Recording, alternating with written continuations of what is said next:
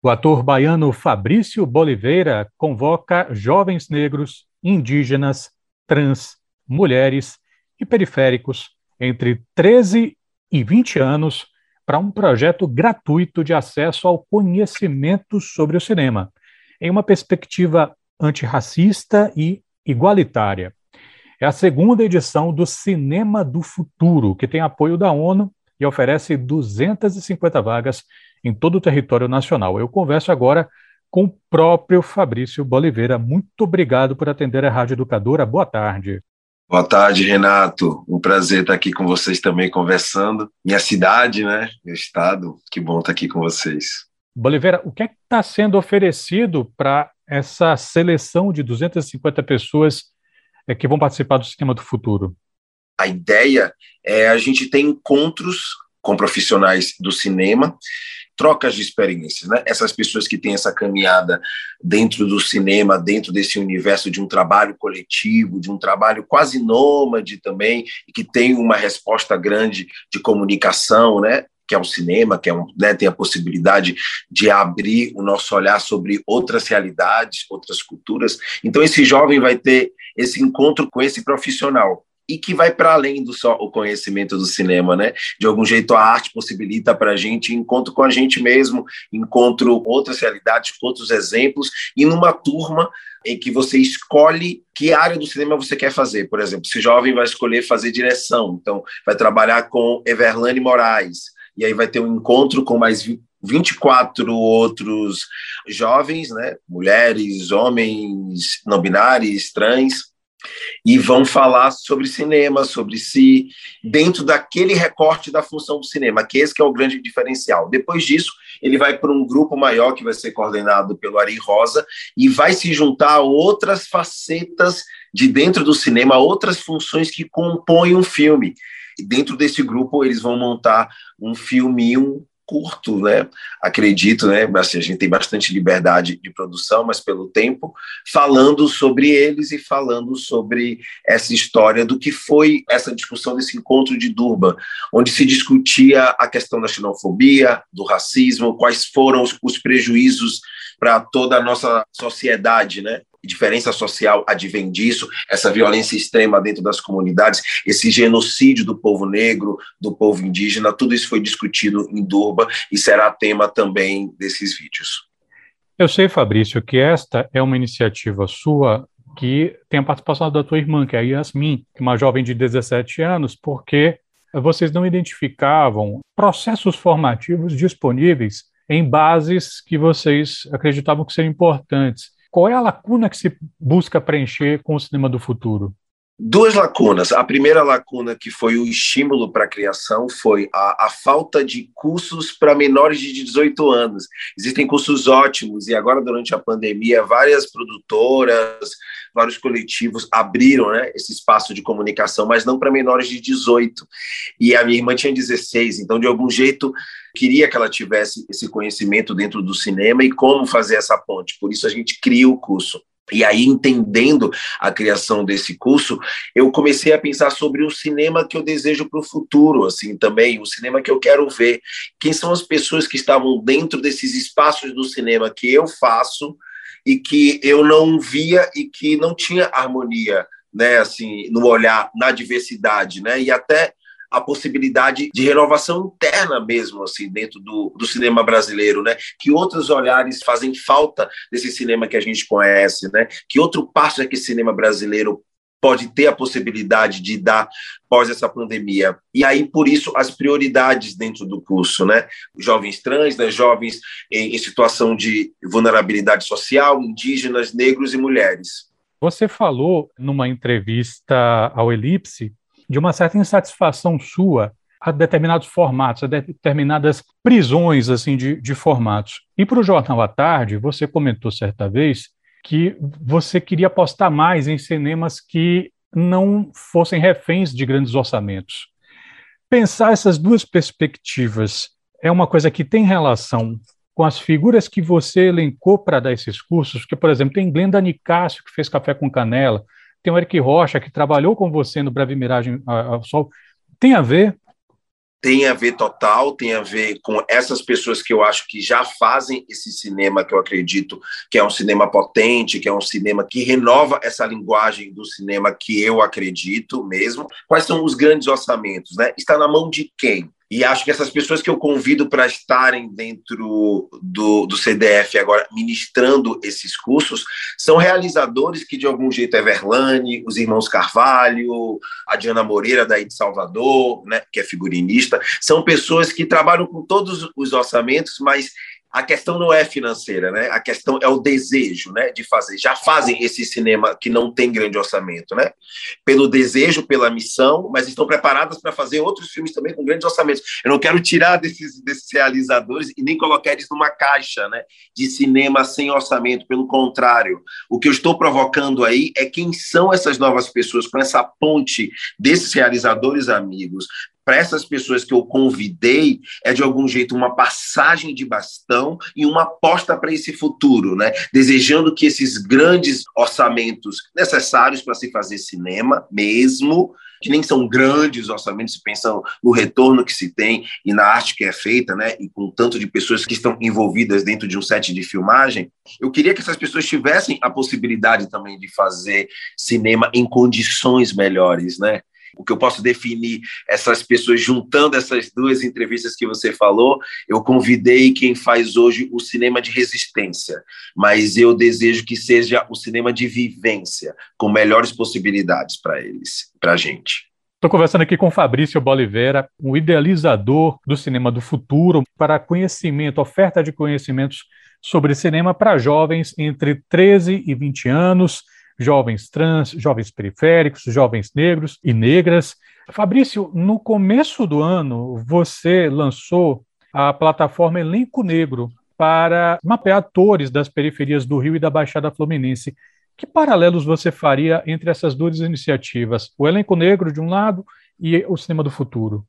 Eu acho que tem muito a ver com os espaços de necessidade, sabe? A gente olhar um pouquinho para o lado, para o outro, e entender o que está faltando e como é que a gente pode usar recursos, as ferramentas da nossa profissão, né, do, do das nossas paixões, né, do que, que a gente escolheu fazer na vida, para poder articular conhecimento, possibilidade é, de trabalho profissional, de manutenção da, da profissão também do outro, né? Claro que as duas iniciativas estão ligadas ao meu recorte, né, como artista, né? Uma é uma, é uma plataforma de cadastro de atores negros no Rio de Janeiro e outra de conhecimento sobre cinema, né? Mas eu acho que as duas, de algum jeito, para além, quer dizer, que aí é a potência realmente da arte, está para a formação de cidadãos, sabe? De pessoas que podem, de algum jeito, escolher e se posicionar como cidadãos, não precisam ser ativistas e nem militantes, se posicionar dentro das suas funções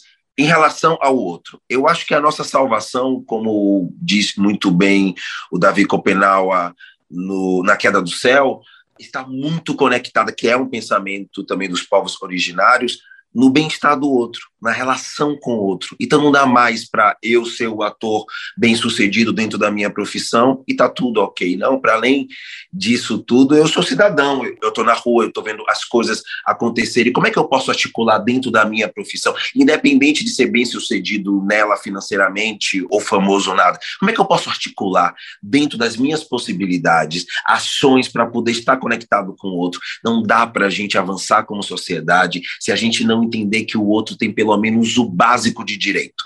Não dá para a gente avançar, porque sempre vai ter desigualdade e violência a partir daí. E violência que não é só em relação ao outro, em relação a gente também. Isso que você me falou me fez lembrar uma notícia que eu vi certa vez. O ator de Pantera Negra, o Chadwick Boseman, ele teve os estudos pagos pelo Denzel Washington e o Denzel Washington só soube disso quando Pantera Negra estreou. Você já imaginou no futuro, Fabrício, é, de repente você cruzar sua trajetória com alguém favorecido por uma iniciativa dessas? Eu vou ficar super emocionado, muito feliz, querendo trabalhar junto, querendo descobrir junto, sabe? Mais até do que o, a realização pessoal de achar que eu fui bom na trajetória dele, é a possibilidade dessa mudança no macro, a potência de um novo artista e que teve esses encontros com esses outros artistas, assim, eu me lembro, Renato, das pessoas que foram importantes dentro da minha trajetória, sabe? De ter encontrado o Amir Haddad, por exemplo, dentro da minha trajetória, de ter encontrado aí em Salvador Cleise Mendes dentro da minha trajetória, Gideon Rosa, que foi super importante para o meu trabalho e para minha formação, sabe? Nos encontros. Então, eu acho que o que o CDF e que esses projetos, de algum jeito, possibilitam são são encontros que sejam especiais, potentes, sabe? Que você também esteja aberto para essas informações que vão chegar e como também isso pode reverberar para o seu futuro e para essa troca no presente. A minha realização, te digo real, Renato, às vezes, claro que eu fico muito feliz em pensar nessa grande trajetória que pode acontecer saindo dessa semente, mas eu fico muito feliz com as trocas que a gente faz no presente mesmo, assim, de entrar e ver as histórias e ver né, como esses jovens já estão se colocando hoje, qual foi a diferença para a minha época, sabe? Como eles hoje já se veem profissionais de suas áreas, então, de algum jeito, já tem um lugar de autoestima colocado. Então, eu me lembro de um carnaval que eu encontrei o Baco e eu estava muito fã, assim, do trampo dele quando começou. Foi a primeira vez que eu encontrei ele e no meio do carnaval ele me chamou no canto e falou, cara eu via muito as coisas que você. E aí você toma um susto e fala, tipo, opa, o cara que você está aqui trocando, para mim é super renovador, é quase como um ciclo de matéria que morre e que renasce, sabe? Os encontros são assim, né? As possibilidades são assim, né? Alguma coisa que eu deixei ali no passado bateu no bar que o cara me traz hoje já me renova também agora com, esse, com essa troca. Eu fiquei em cima do trio, fui para o show, quer dizer, fiquei vendo o show dele, assim, foi tipo, incrível, assim, falar, caramba, olha que troca, olha que símbolozinho de, de, de reciclagem perfeita, sabe? Bom, pessoal, o Fabrício Boliveira citou Baco Exu do Blues, né, o rapper baiano, super referência, super premiado. É, Fabrício, eu queria aproveitar, né, não é, não é, toda vez que a gente tem esse tempo aí na sua agenda para poder conversar, queria falar de, outro, de assuntos ligados propriamente à sua carreira, tá? Então, é, houve muita discussão em torno da ideia do teatro online. É teatro? Não é teatro? A gente poderia pensar num teatro filmado, gravado e tal. A impressão que eu tenho é que você foi pensar essas relações por um outro lado, que é pensar uma espécie de cinema ao vivo. Queria que você falasse um pouco de como é que foi que essas circunstâncias que a gente atravessa desembocaram na sua, no seu pensamento sobre Antígona e o que é que pode acontecer a partir daí? Porque eu não sei se em que pé está uma ideia que você tinha até de fazer um filme com isso. Eu queria que você explicasse para os ouvintes. Que maneiro, Renato.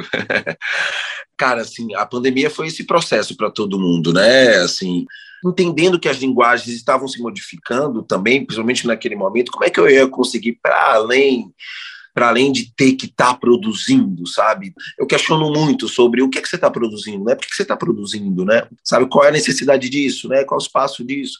Para além da minha cura particular, porque aí eu posso fazer terapia bem, mas se eu estou produzindo alguma coisa de arte, tem alguma coisa que é necessária. E eu entrei com uma onda, eu fiz primeiro uma leitura da peça do Aldre Anunciação, junto com Tiago Almazi, com a Márcia Lima, com o Gideon Rosa. Fizemos ali no iníciozinho de abril, maio, foi uma coisa logo no iníciozinho. Fizemos uma leitura dessa peça do Aldre, Anunciação, que foi Namíbia Não. E foi um sucesso. Eu falei, opa, tem coisas aí, ó. Isso tá legal, todo mundo assistindo, a gente conseguiu brincar, cada um da sua casa. Falei, acho que eu quero provocar mais. Me veio na cabeça a história, a ideia de Antígona. Acordei e pensei nisso. Falei, meu Deus, por que Antígona, né? O que é que tá chegando aí disso? Quando eu fui pesquisar, estava pipocando vários coletivos falando sobre Antígona. E aí eu entendi que tinha uma coisa mais delicada aí, assim, talvez eu estivesse intuindo a partir da relação com a morte, da relação com os direitos né, que eu acho que essa peça fala muito disso, sobre os direitos, né, e sobre a relação com a morte também. Falei, opa, acho que isso tem um grito aí que está acontecendo. E aí a gente resolveu fazer uma live, que eu acho que essa história se falou, do cinema ao vivo. E aí a gente resolveu fazer um plano sequência, né? Era uma live, um plano sequência, numa casa de sete andares, que é o Espaço Charriot, aí no comércio. E essa Antígona, a peça original, fala sobre essa mulher brigando pelos seus direitos, né, pela lei, e ela enterrando os irmãos dela, né, que, né, que brigaram e se mataram. E aí eu falei, Deus, eu não quero mais isso dentro da perspectiva que eu tenho de Bahia e do povo negro. Não faz sentido. Essa mulher já faz isso na realidade, infelizmente. Então, como é que eu posso provocar esse outro espaço? E aí a gente volta para esse lugar do espaço sempre, né? O que é necessário, o que, é que não tem, de descanso, de férias. Então, o nosso antigo é sobre as férias da mulher negra a possibilidade de descanso dessa mulher negra, que o tempo inteiro é exigida, além do cuidado, do trabalho, a militância. Então, essa mulher está o tempo inteiro num espaço de batalha. Ela nunca pode relaxar e ter suas merecidas férias. Isso é uma verdade. Assim. Se você perguntar para a maioria dessas mulheres negras que construíram esse país, elas não tiveram direito a férias remuneradas, né? Férias de desemprego, mas remuneradas pouquíssimas, né? A gente teve agora a profissionalização do trabalho da empregada doméstica, né? Com, na época do governo Lula. A gente resolveu fazer essa, esse experimento de uma live, só que aí foi uma loucura, Renato, porque imagina, os cabos não davam esse tamanho inteiro e nem a transmissão por conta das paredes e da distância. Então, eu tinha que, e aí eu resolvi filmar mesmo eu com a câmera, tinha uma outro fotógrafo também, então eram duas câmeras. Comecei a estudar, né, para isso. Eu nunca tinha feito fotografia assim diretamente. Então, durante o processo de formação do filme, eu também estava fazendo a minha formação ou estudando a câmera também, entendendo como fazer isso, e como eu estava muito íntimo das atrizes, porque eu estava ensaiando elas, e eu também sou dançarino, então a gente começava muito pelo espaço da dança juntos, né? Então eu comecei a fazer essa câmera por dentro. E aí a gente fez, meu irmão, uma live de uma hora e pouco, quase duas horas, da gente filmando e trocando de cabos e trocando de câmera. Foi uma loucura, uma experiência assim única, fortíssima mas eu sabia que eu queria fazer um filme disso. Eu já sabia que essa história era muito potente, talvez o efêmero das lives, e aí eu vou dizer uma coisa delicada, mas um pouco da banalização do YouTube, não era o suficiente para a discussão que eu queria provocar com essas atrizes dentro, né? Falamos sobre feminismo, falamos sobre mulherismo aí dentro, a, trazendo o lugar do homem negro, trazendo o lugar da mulher trans também dentro desses espaços. E aí eu sabia que isso tinha que estar um pouquinho mais perpetuado no tempo, e a gente conheci os meninos da Rosa Filme, as meninas da Rosa Filmes, Glenda e o Ari Rosa, e mais Tacle, mais Cássio. Ficamos amigos, sócios. Eu fiz o filme deles como ator e eles produziram a feitura do filme comigo e também são meus sócios aí nessa história do Antígona, que está no processo de montagem pela Glenda Nicásio, a Glenda que está montando junto com o Cássio Duarte, estão os dois fazendo a montagem do filme. É isso, a gente. Jerônimo Sodré, grande DJ, fazendo a trilha do filme, Márcio Nonato fazendo luz, Jaqueline Elesbão, Maju Passos, Nini Kemba, Abigail Mariano, Manuela Rodrigues e Malaíca SN também. Tá super potente, assim, super bonito. Vou pegar só uma parte aqui numa coisa que o Fabrício falou, né, sobre essa, ele se deteve um tempo para falar sobre a, a, situação das domésticas, entre outras tantas coisas interconectadas assim nessa trajetória do Fabrício, ele está contando nessa iniciativa do Cinema do Futuro com a Ana Flávia Cavalcante, que tem uma performance chamada Babá Quer Passear, que é justamente uma provocação com relação ao ócio, que por vezes é sonegado. Só para a gente fazer as conexões, só, só, só mostrando as conexões que já estão aí, né? Que já estão ótimo, ótimo recorte, sim. Ana Flávia é uma grande amiga, uma grande atriz, minha contemporânea também daqui de São Paulo, trabalha no Rio de Janeiro, tem performances incríveis, né? E ela questiona bastante esse lugar da empregada doméstica por conta da mãe dela, que foi também para além, né? É uma mulher sensível que fala para as coisas além, né? Para as coisas que ela vê. Mas essa história é uma história pessoal que ela toma assim e é muito bonito de ver o quanto isso vai reverberando dentro do trabalho dela, né? E do país a partir desse olhar, né? Pois é. Ela que inclusive me parece que quer fazer um curta sobre isso. A gente estava falando aqui sobre uma iniciativa formativa, né, que você tem se dedicado. Não é só o curso Cinema do Futuro, você tinha o elenco negro, e você se formou na UFBA, uma universidade federal, pública. Num tempo que a gente está vivendo de cerceamentos, falta de orçamento para as universidades, como é que você percebe assim, né, o estrangulamento das universidades? Que pode até impactar até mesmo em formação de atores, né? Claro que o ator não se forma só por curso de nível superior, não é só isso. mas é, não, há de, não, não, se pode negar que a UFBA, por exemplo, é um desses pioneiros né, em ter cursos para atores, né, para diretores, enfim. Como é que você vê isso? Né? É um espaço também de formação artística que está sendo estrangulado. Né?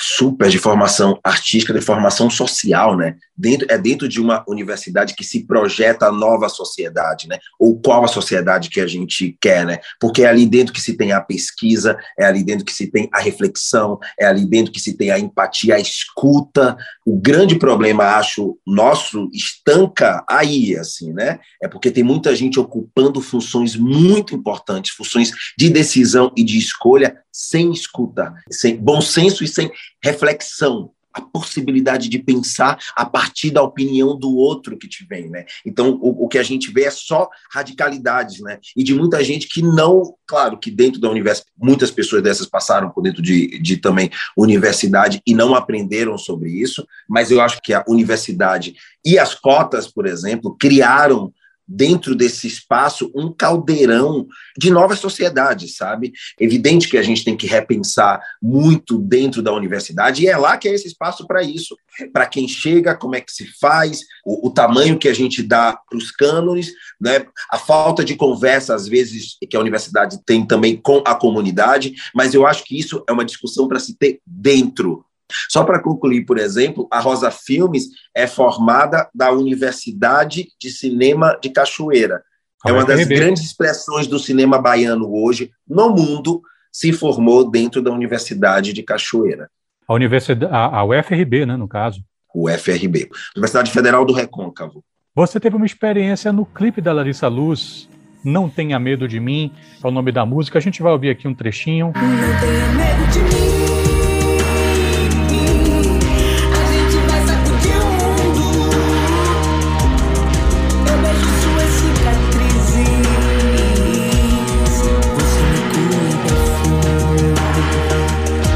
Essa experiência, Fabrício?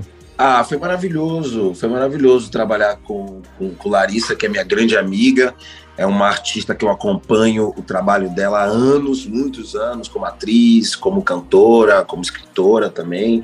Acho ela demais e os lugares onde ela provoca, né, assim, me atraem muito. É alguém que está também enxergando essas questões que precisam ser discutidas no hoje. E acho que esse clipe dela fala muito disso, né? O olhar que se tem para essa mulher negra delicado a gente falar disso, né? Mas, né, assim, eu preferia que, que, que Larissa falasse, assim, né, pelo lugar, mas a gente observa e a gente sabe do que está acontecendo, né? Vira essa mulher que não pode amar, né? De algum jeito, parece que, que tem uma dureza nela, porque ela também assume esse lugar profissional, né? A gente está falando aí sobre machismo, né? A gente está tá falando aí sobre a insegurança dos homens, principalmente dos homens brasileiros, né? Assim, em relação a uma companheira, uma parceira potente e o quanto é que a gente valoriza e o quanto é que a gente estimula isso também, né? Como é que a gente olha para essa mulher respeitando esse lugar dela e talvez até assumindo outros lugares para que essa potência possa crescer mais ainda, como historicamente muitas mulheres, infelizmente, tiveram que fazer isso para os homens assumirem esses lugares, né? Então, acho que esse clipe dela bate muito para a gente, homem, né? Sobre como é que a gente enxerga a nossa parceira, né? Essa mulher que está crescendo, né? Como é que a gente admira, né? como é que a gente bane o machismo que está dentro da gente. Não tinha medo, tal João de Santo Cristo Era o que todos diziam quando ele se perdeu. Deixou pra trás todo o marasmo da fazenda O que aconteceu, João? Melhor você ir embora. Você tem um envolvimento é, muito forte com a música. Enfim, você já viveu Simonal, você já viveu Itamar Assunção, mas poucas pessoas podem dizer que já viveram um personagem de música, como foi o seu caso, João do Santo Cristo, em Faroeste Caboclo, um épico da Legião Urbana. Eu sempre quis te perguntar, né, como é que era a tua relação com essa música e de onde tirar referência para construir um personagem que só existiu em uma canção, é que a gente pode dizer estritamente dessa forma. Muito legal sua pergunta, sua questão, Renato, mesmo porque conectado com música a gente tem as histórias dos personagens, dos cantores que eu fiz, né, de algum jeito. Mas esse é, é, um, é um, personagem que não existiu, mas existe de algum jeito. Ele está no imaginário, ele está no inconsciente das pessoas. Talvez ele nunca tenha tido forma.